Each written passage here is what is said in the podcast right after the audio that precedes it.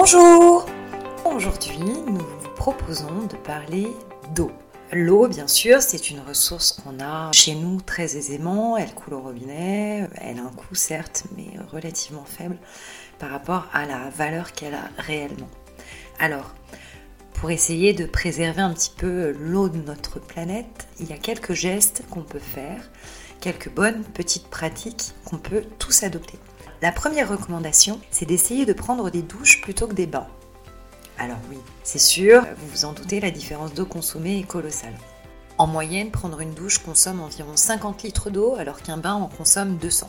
Et attention, pour les plus euh, économes d'entre nous, si vous coupez l'eau de la douche pendant que vous vous savonnez, vous préservez encore 20 litres d'eau. Donc n'hésitez pas, si vous êtes téméraire et que vous pouvez vous savonner euh, sans eau, c'est un bon réflexe. Pensez-y lors de votre prochain passage sous la douche et si vraiment vous ne pouvez pas vous passer des bains, c'est pas un souci, essayez simplement de les limiter. Et une astuce consiste à ne remplir la baignoire qu'à moitié. Vous ne consommerez ainsi que environ 125 litres. Et nous, on fait le pari qu'en vous plongeant dedans, à moins d'être une allumette, vous serez quand même immergé. On vous souhaite une belle journée et on se retrouve demain.